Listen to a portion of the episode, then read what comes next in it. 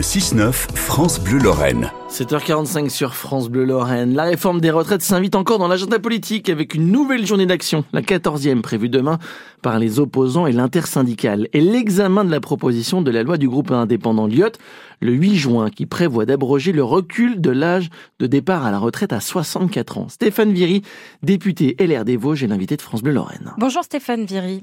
Oui, bonjour. On commence par l'actualité du week-end, si vous le voulez bien, et votre réaction à l'agression de l'élu Laurent Édouard Babel, maire de Manières, village de Meurthe-et-Moselle, tabassé par des jeunes après être intervenu contre du tapage nocturne. Écoutez, je voudrais témoigner mon soutien à ce maire et exprimer mon dégoût face à cette agression. Euh, un acte délibéré contre un élu qui est dans son rôle, qui assume sa fonction. Euh, je trouve ça inadmissible. Ça a été dit et je le redis. Je prône réellement une tolérance zéro et une réponse pénale stricte et rapide. Il faut faire cesser euh, cette violence, notamment contre des élus. On n'y arrivera pas, euh, personne n'y gagnera. C'est ce que vous attendez euh, des mesures annoncées par le gouvernement? Alors c'est aujourd'hui notamment que le groupe Renaissance et l'Assemblée nationale doivent acter la mise en place d'un groupe de travail et d'un calendrier pour avancer sur ce sujet ça me paraît un peu maigre pour tout vous dire. Mhm. Euh, un groupe de travail, exprimer, exprimer effectivement euh, des bonnes intentions. Euh, oui, moi ce que je considère, c'est que lorsqu'un élu est victime euh, directement d'agression ou de menace, tout simplement, il faut que les autorités de police l'entendent rapidement. Il faut que la gendarmerie soit très réactive pour mener l'enquête et à supposer que les faits soient constitués, que le procureur de la République réagisse également très rapidement. Il y a, me semble-t-il, des mesures très concrètes, très rapides à mettre en place et qui ne demandent pas de modifier la loi ni de moyens supplémentaires. Simplement, simplement de la volonté, à mon avis, supérieure. Est-ce que vous n'y voyez pas aussi le symptôme d'un dysfonctionnement démocratique?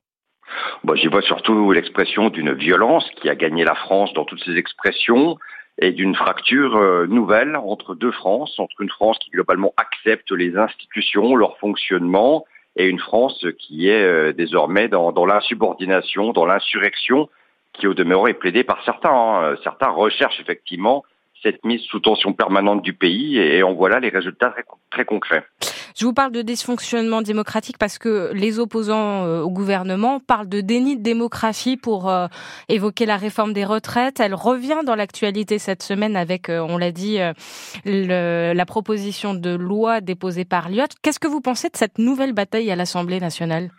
Bah écoutez, on, en revient toujours au même, hein, à savoir une réforme des retraites qui, à mon avis, a été mal faite, qui a été inaboutie, et qui est encore euh, mal comprise par une grande majorité des Français. Donc que des députés euh, cherchent, euh, avec les moyens à disposition, de remettre le sujet sur la table et de faire avancer une forme de contre, réforme moi je n'y vois pas, je n'y vois pas d'anomalie par rapport au fonctionnement démocratique. Bon, on verra effectivement si concrètement on peut voter cette proposition de loi parce qu'il existe des règles, des règles de, constitutionnelles qui effectivement pourraient conduire, et ça il faut l'admettre tout autant qu'on ne puisse pas délibérer sur cette proposition de loi. La majorité, effectivement, euh, plaide l'irrecevabilité financière pour retoquer la proposition de loi du groupe indépendant Lyot.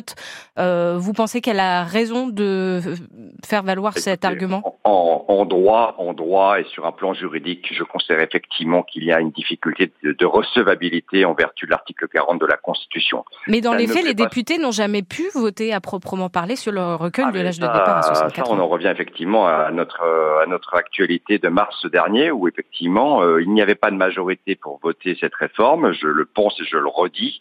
Donc le gouvernement n'avait pas d'autre choix de passer par le 49.3 ou alors de retirer cette réforme. Il a fait effectivement le choix du 49.3. Là encore, c'est peut-être contestable sur le plan moral, sur le plan démocratique, mais ça reste une règle de droit.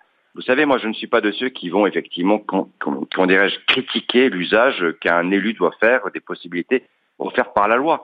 L'article 40 de la Constitution, moi en tant que député, chaque semaine, j'y suis contraint. Mais c'est tenable ça, Stéphane Viry, de gouverner comme ça avec euh, ces manœuvres euh, politiques? Alors, est-ce que ce sont des manœuvres ou est-ce que est-ce que c'est simplement l'usage de ce que la Constitution permet euh, C'est la véritable question. La Constitution l'autorise. Alors après, si on ne veut pas perdre une, une, partie de plus en plus massive de Français, il faut effectivement trouver une autre solution. On ne va pas tenir quatre ans comme ça et c'est bon pour personne. C'est pas bon pour, la, pour le gouvernement et la majorité qui, in fine, euh, se sépare de plus en plus du peuple. C'est pas bon pour, euh, pour l'état de cohésion nationale.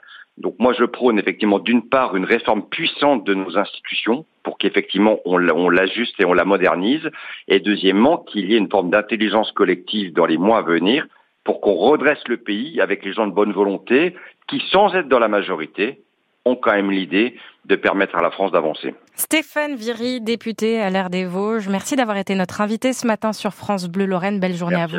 Merci à tous les deux. Entretien retrouvé sur francebleu.fr. 7h50.